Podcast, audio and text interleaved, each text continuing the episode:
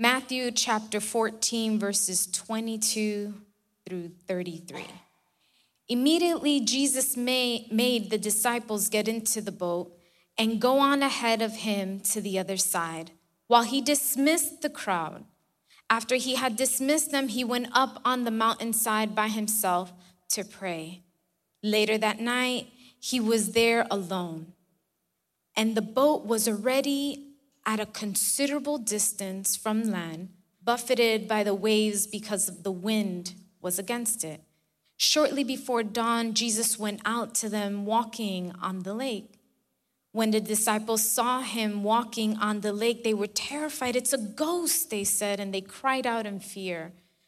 But Jesus immediately said to them, Take courage, it is I, don't be afraid. Verse 28 says, Lord, if it's you, Peter replied, tell me to come to you on the water. Verse 29 is what Jesus responded to Peter Come, he said. Then Peter got down out of the boat, walked on the water, and came towards Jesus. But when he saw the wind, he was afraid and began to sink and cried out, Lord, save me. Immediately, Jesus reached out his hand and caught him. You of little faith, he said, Why did you doubt? And when they climbed into the boat, the wind died down, and then those who were in the boat worshiped him, saying, Truly, you are the Son of God. Let's pray. Father, we just thank you on this Sunday morning for allowing us another day, for allowing us to be able to come to your presence, Lord. I ask, Father, that you minister to our hearts this morning and just use me as a vessel to minister to your people, Father. We set any distractions aside so we can have our full attention on your word this morning. In the name of Jesus, we pray. Amen and amen. Amen. You may be seated. I have titled today's message, A Faith Changed by Presence. So, this story that we have read this morning. It's the story where Jesus walked on water, and it actually follows the story in which Jesus fed 5,000. And just as the disciples at that moment, when they were, um, when the 5,000 were reunited, they were trying to feed them and they were trying to look for resources on their own, and they couldn't really resolve the situation. They didn't have any success. And so, this story, or the previous story, they learned that Jesus needed to save the situation and save them. And so while Mark chapter 6 and John also chapter 6 also tell the story where Jesus walked on the water, Matthew is really the only one that included the story of Peter attempting to walk on the water to meet Jesus. I mean, Matthew, he uses Mark one, as one of his sources, but Matthew's ending is actually quite different. So let's go to Mark chapter 6 and we're going to read verses 50, 51 and 52. And this is in the ending of this story, we see that the disciples were amazed, but they had hardened hearts. So, Matthew chapter 6, verse 51 and 52 says, Then he climbed into the boat with them, and the wind died down. They were completely amazed, for they had not understood about the loaves. Their hearts were hardened. Many of us can relate to the ending of this story. We tend to have that similar issue which we harden our hearts. And the problem is that we grow very accustomed to our surroundings. We grow accustomed to what we see day to day. And when that happens, we seem to actually forget the actual strength that an item has or the true purpose for it. God's presence is everywhere at all times, which means He's omnipresent. This is one of the attributes of God. And if we go to the book of Psalms, chapter 139, verses 7 and 8, it says, Where can I go from your spirit? Where can I flee from your presence? If I go up to the heavens, you are there. If I make my bed in the depths, you are there. The psalmist here was affirming God's omnipresence. But the issue many times is that if God is present everywhere, why do I feel like he's so far away? If the presence of God is everywhere, well, why was I abused? If He is everywhere, why was I hurt beyond repair? If He's everywhere, why was I abandoned? Why was I overlooked? Now, it's very helpful in these times to understand there is a difference between God's omnipresence and the manifestation of the presence of God. They're not the same. God's omnipresence means that He's is always there, even when our awareness is not. His Holy Spirit dwells within His believers at all times. But the manifestation of God's presence, however, is something that occurs in our lives as He chooses to reveal Himself. So it isn't something that is sometimes experienced and other times not. As an example, we see Moses and the burning bush, or we see how in the book of Daniel there was three guys that were thrown into a furnace and the presence of God was there. But going back to the book of Matthew, his understanding was slightly different. The disciples worshiped Jesus and they acknowledged that the person that walked on the water was the Son of God. After him walking on the water, the disciples acknowledged that he was the Son of God. Meanwhile, a little bit ago, before they got on that boat, they experienced him feeding 5,000. But the story of the book of Matthew, chapter 14, it shows us a story of taking a leap of faith. And here we see Peter who took a leap of faith literally by getting out of the boat when he heard the call of Jesus. And this same exact call goes out to us every day. We're being called to step out on a leap of faith when Jesus calls us. What this signifies or what this means is that we need to come out of our comfort zone. We have to leave what we know for the unknown of Christ. We are to set out our, of our boats. We're to come out of our boats to go to the one that knows it all.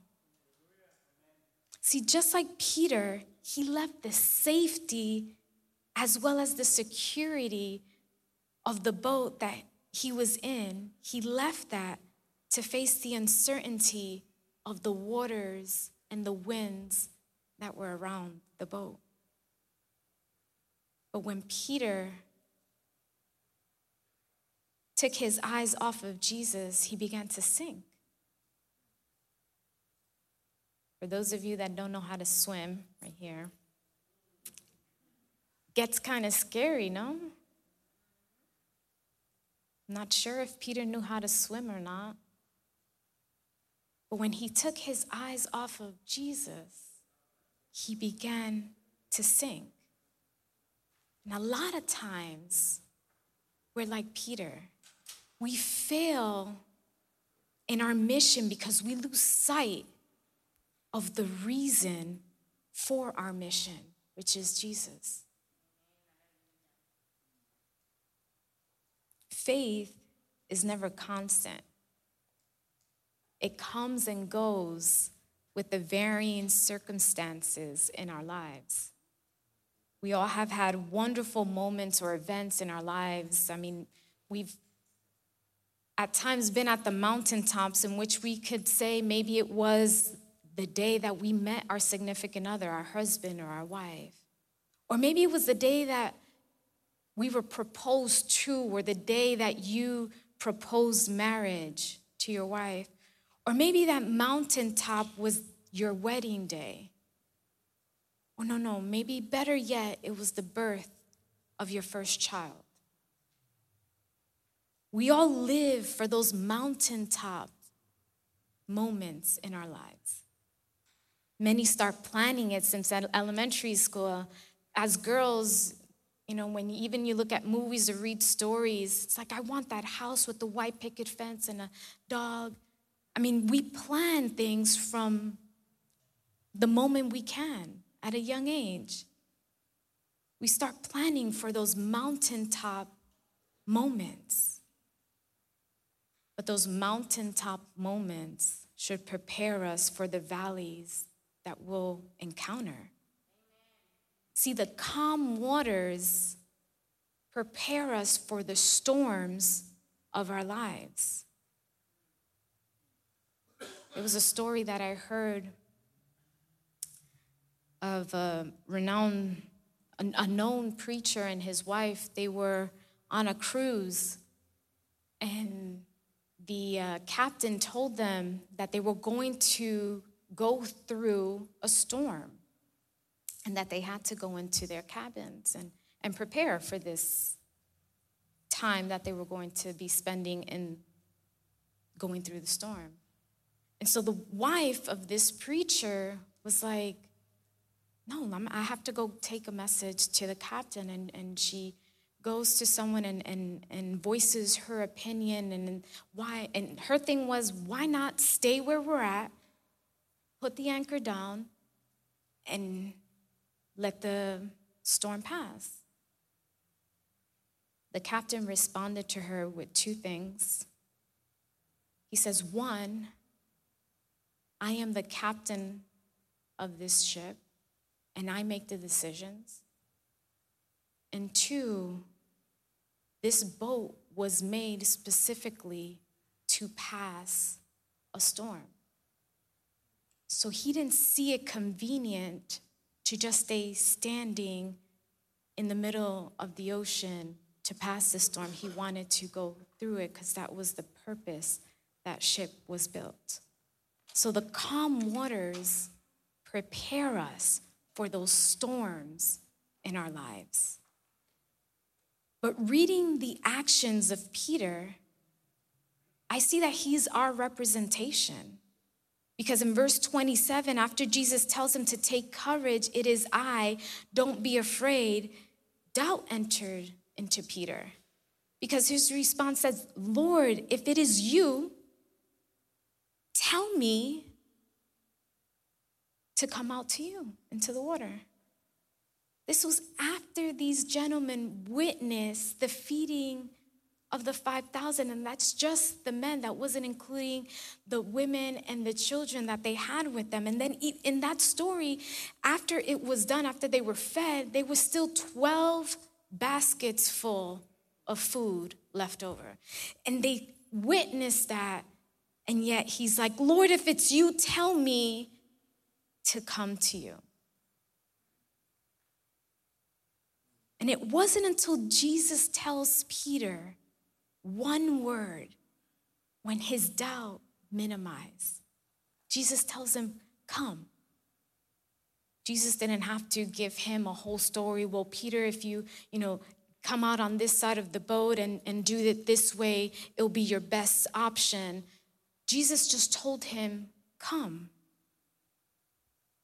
And it looks like Peter actually depended on the words that he heard from the Lord, and he left his boat and he walked on the water. Are we that dependent on the Lord for our salvation? When the storm is going on around us, are we that confident in Him? Or do we have the faith to believe that we will walk on the waters in our storm? As I previously mentioned, our issue is liking our comfort zone. It's like if we're in a room where we know where everything is at and we're in a comfortable place. We have a good pillow, we have good back support, we have massage going on in our legs, and we're just we're just good. And we like that comfort zone. We don't want to be taken away from that. For those of you that have vehicles that have heated seats during this time, those heated seats actually are really beneficial. But have you noticed when you come out from the vehicle after you shut it off or reached your destination and you've had that heated option on, you notice that your backs and the back of your legs kind of stay really hot. And when you walk out, you feel extra cold. Sitting in that seat is like our comfort zone. When God tells us to come, it's our, what are we saying? Are we saying, God, I'm going to come out? Are we going to be a Peter? Or are we going to be like one of the other disciples that decided to stay back on the boat?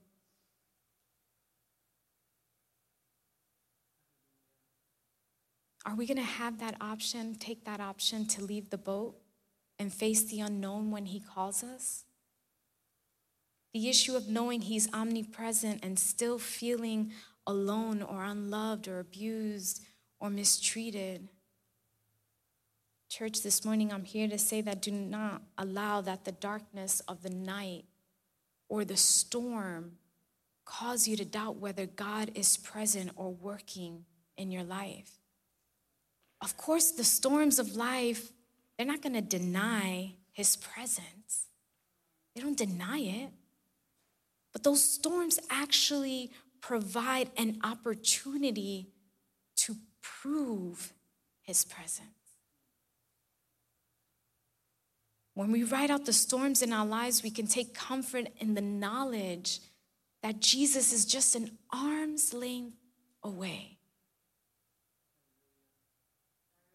Peter, once out of the boat, was walking towards Jesus, and the touch, just the touch of the wind or the splash of the water, caused Peter to doubt and he started to sink. And as many of you know, when you leave the shore, the winds and the waves, they actually become stronger. But that didn't bother Jesus. Instead, he walked out on the water to meet his disciples.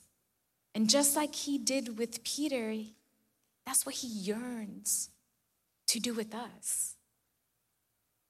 He will help us conquer the storm if we focus on him instead of the actual storm.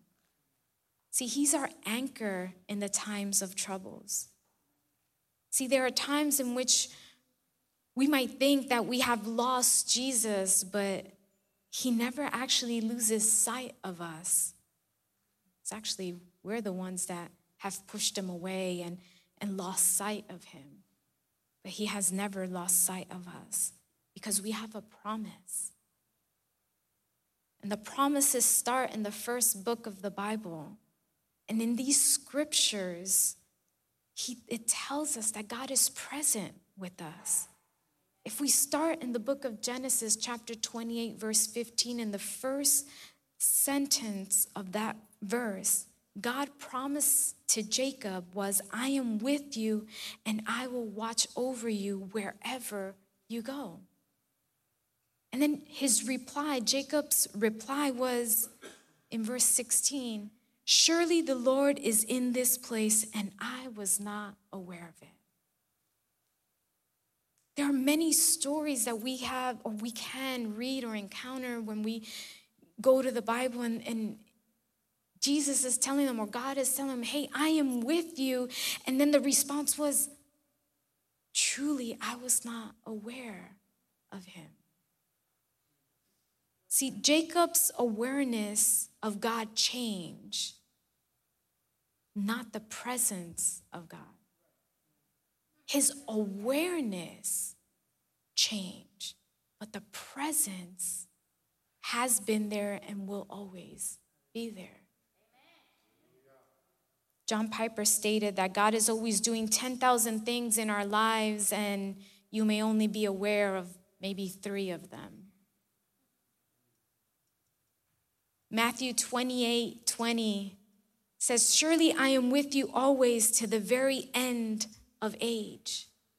Hebrews chapter 13, verse 5 tells us, Never will I leave you, never will I forsake you. We have been promised that He will always be with us. See, once our faith reigns, fear has no place. For many asking for help, it seems somewhat unthinkable. But there is no shame in asking God for help because Peter looked towards Jesus once he started sinking and he prayed to him. Peter, in this moment, made a prayer, a quick microwave prayer. He didn't do anything elaborate. He wasn't there on his knees for hours. He couldn't have been. He was drowning, he was sinking. There was no, no room for that. But Peter looked out to Jesus when he started to sink. When we have tough times, rough times, how does it feel when we're comforted? Does it make us feel worse than what we felt or were feeling? When we're going through a situation and we try to obtain the help that we need, how are we feeling? We feel bad, worse than before? See, when we ask God for help, He's gonna comfort us. He's going to help us.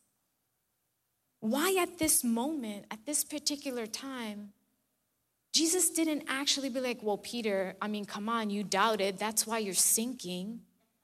He didn't have that response to him. Because what he told Peter, he didn't tell it sarcastically or wanting him to teach him a lesson.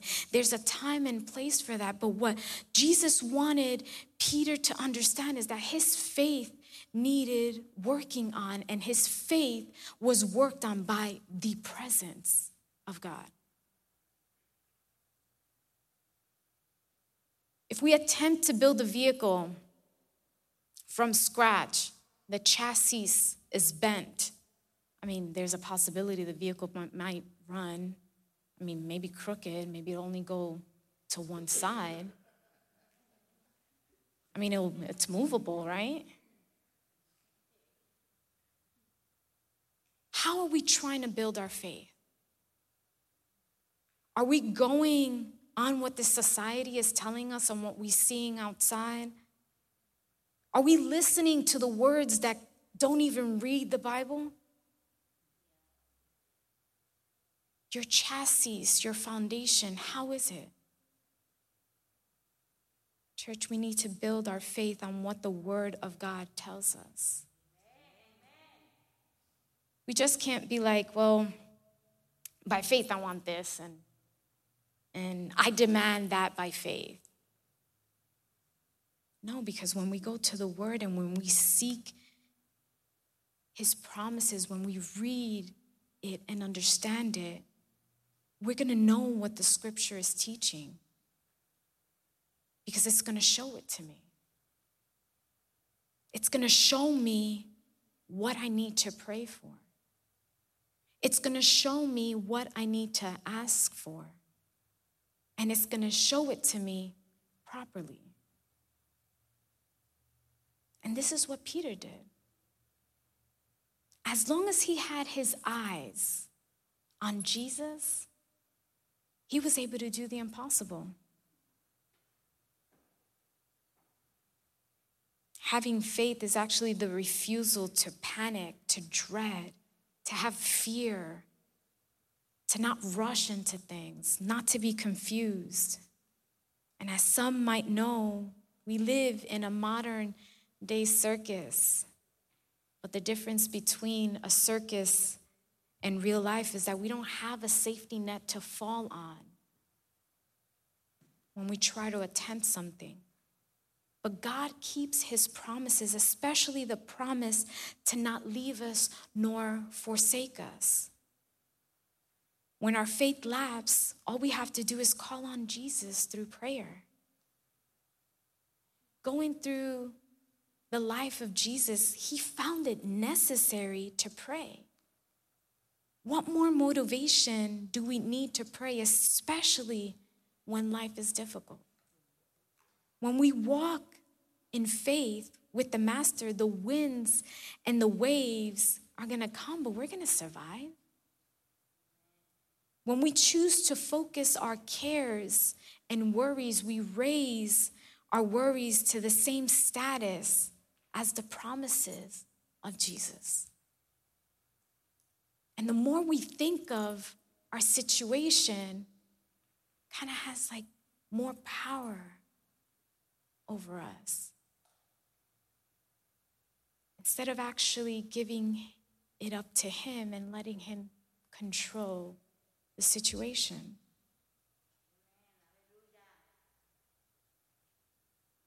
But which is more important? The ability of Jesus to care for us or the concerns we have about our circumstances? See, the storms of our life can be best managed through prayer. Jesus spent a great deal of his time in prayer. He made it a regular practice because he knew he couldn't be too far from his father. And we need to have that same mindset because at the beginning of this story, he sets his disciples out and he pushes them away because he needed to spend some time in the presence of God. Because not too far before this, John the Baptist was beheaded, his cousin. So Jesus understood that he needed to have some time with the Lord, needed to have some time in his presence to recharge. So he sends his disciples out. But and then he goes out to seek for them when they're out in the water. When talking about prayer, some people think they don't need prayer or they read the Bible you know every so often and because they're good citizens and follow the rules and the regulations that are brought to them they think that that's just enough If we're rushing through our days and never taking the time to stop to pray and listen to God, we will become exhausted easily and burned out with life. But our pick me ups begin with an intimate relationship with the Lord. See, this can only be accomplished through prayer and a frequent time spent in His presence. See, once we encounter His presence, our faith is changed. A faith changed by presence. That's what happened to Peter. Peter's faith was changed by presence. The presence of Jesus doesn't result in instant miracles or the answer to our prayers quickly. I'm not saying it can't happen, But just his presence doesn't result that way. When our prayers are unanswered, we try to seek a resolution to our situation. And some think that prayer is just a waste of time because I've been praying for my petition for 15 years. I've been seeking that my husband come to church since we got married 20 years ago. Or my son or my daughter has been in this addiction and I haven't had a response. And I just feel that if I keep on praying another day, another month, another year, that it's just a waste of time.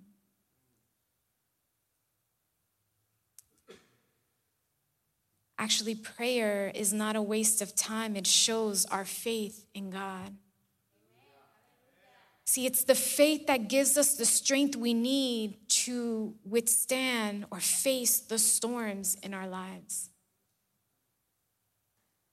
For example, um, many of you know that um, my mother in law, um, we call her Mama Yaya, but, um, or some of you might not know, she fell not too long ago, and where she fell, she uh, received kind of like a big old bump back here. And so my husband had a scheduled trip that weekend, and he went to see her. And when he saw her face to face, there was a um, like the blood that had accumulated in that area was kind of coming down her face. And, and it looked, she looked, she didn't look good. And then as the days went by, my husband came back. And the day my husband came back, it was a Monday. I remember picking him up from the airport, and he was telling me, Hey, my mom's not doing too good. And we might possibly need to go there this weekend. And I was like, Okay, sure, not a problem. And then I get a phone call. My parents were over there, and my mom gives me the news that she was admitted into the hospital because she started convulsing and she wasn't responsive. So, what happened to her was when she fell, she got a hematoma or a clot in the back of her head, make, putting pressure on a certain part of the brain in which stopped her from speaking and moving. And she kind of came into or, or was put into a vegetative state. And so, as a family, we came together and, and we went there that weekend and we were praying and we were, you know, asking the Lord to, you know, have his hands in the situation and, and do his will in her life. And we just put it in his hands. I mean, as a family member, it breaks your heart to see someone going through something that you physically cannot help them with. And it hurts. But thankfully, God answered our prayers in a way we all wanted. Right now, she's walking and talking like if nothing never happened.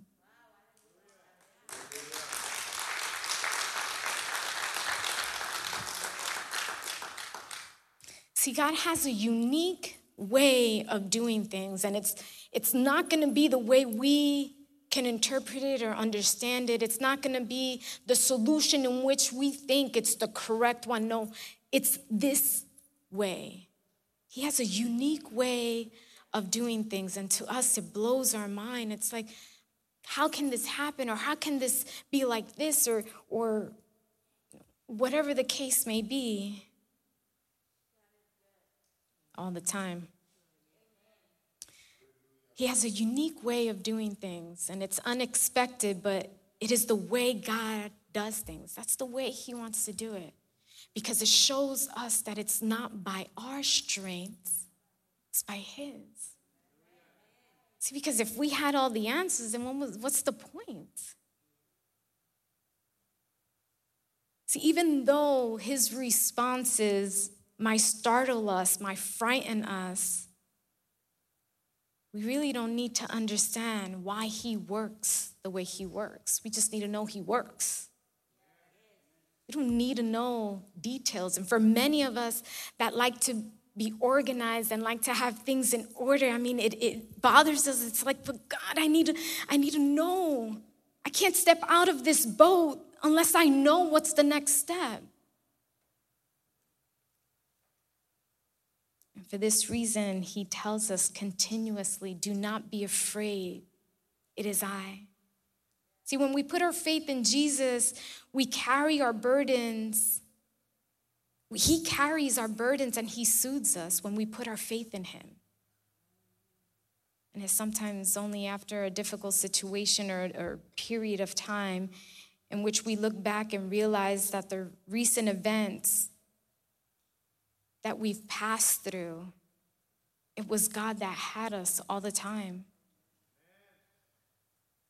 There's a story in which I always have it in my mind.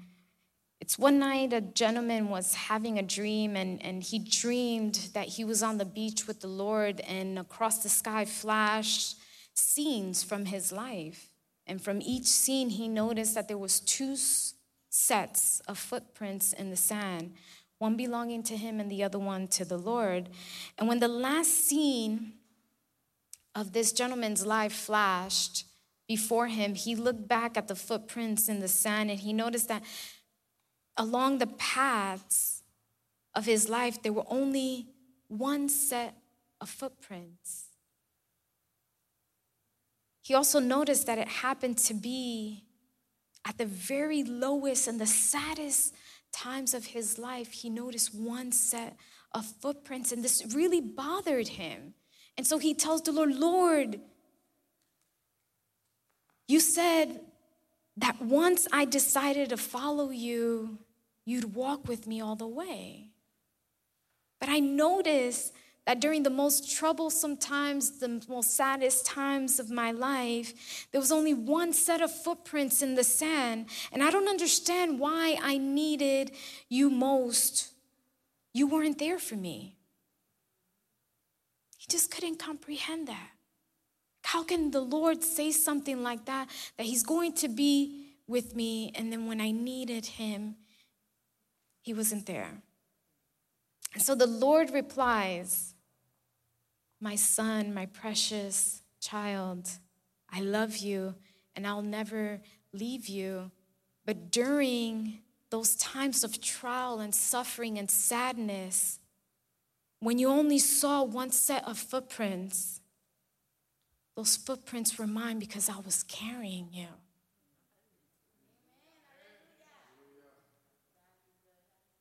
See, sometimes or something that many haven't noticed was why was Jesus pushing them away? Like I mentioned a little bit ago, John the Baptist was beheaded, and Jesus knew he needed some time, but the disciples didn't even know that. And they were with him all the time the disciples decided to leave Jesus. But the, that decision that they took to actually leave him when Jesus needed to go up to the mountain to, the, to pray, he took that time, he took advantage of that time to make them understand that a faith is changed by presence. Many times when we do something routinely, it kind of loses its effect on us. I feel like the disciples took the physical presence of Jesus for granted. It's not until this situation happened is when you are, they say they stated, you are truly the Son of God. So they grew accustomed of having him around. It was like a routine. Knowing the fact of God's presence is important, but knowing why He is present is much more significant. See, God is present with us to work out His will and His purpose in us and through us. The same way he promised his presence to Jacob, and not just to bless Jacob, but to bless, like Genesis chapter 28, verse 14 says, all the peoples on the earth will be blessed through you and your offspring. So he wasn't just with Jacob and, and his immediate family. He was blessing Jacob, so through Jacob, everyone would be blessed. And with this, I'm going to start closing. Sometimes we have to take a leap of faith, even though everything is peaceful in our lives. And life comes with many risks. Sometimes we have to take calculated risks. Uh, for example, the people that start a business, they have to, they take a risk and, and maybe some, you know, that business won't work. They have to take that risk. Or when we get to the point where we've already graduated high school and we are wanting to go out to college or go off on our own, we take the risk of it not working out for us. Or sometimes in some places, in some cities, women take the risk of going out at night in certain areas that they shouldn't be. They take a risk walking. But in each case that it may be, we all take a certain risk in our lives. But that risk can be managed. It can be, it can be managed, but it can't really be eliminated. Without a risk, there is no reward. Our faith must be reckless, but the risks we take must not be reckless. See, the same is true in our walk with Christ. We have to have the faith to be willing to take the risk, to embrace the unseen, and to step away from the shore because He has told us, Come. When we put our faith in God and keep our eyes on Him, there is a risk that the world will reject us. Something that we battle every day. But it is better to be rejected by the world and to be loved by God than to be loved by the world and rejected by God. Once Peter started to sink, he actually understood the issue with his faith. Peter knew at that moment that he needed to seek the one and only who could save him.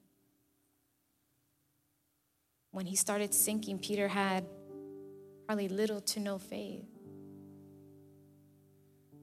That's why he was sinking. But it wasn't until Peter refocused his faith on the one and only, the one and only one that deserved it, is when Peter then was able to walk on the water with Jesus. See, his faith was changed by his presence.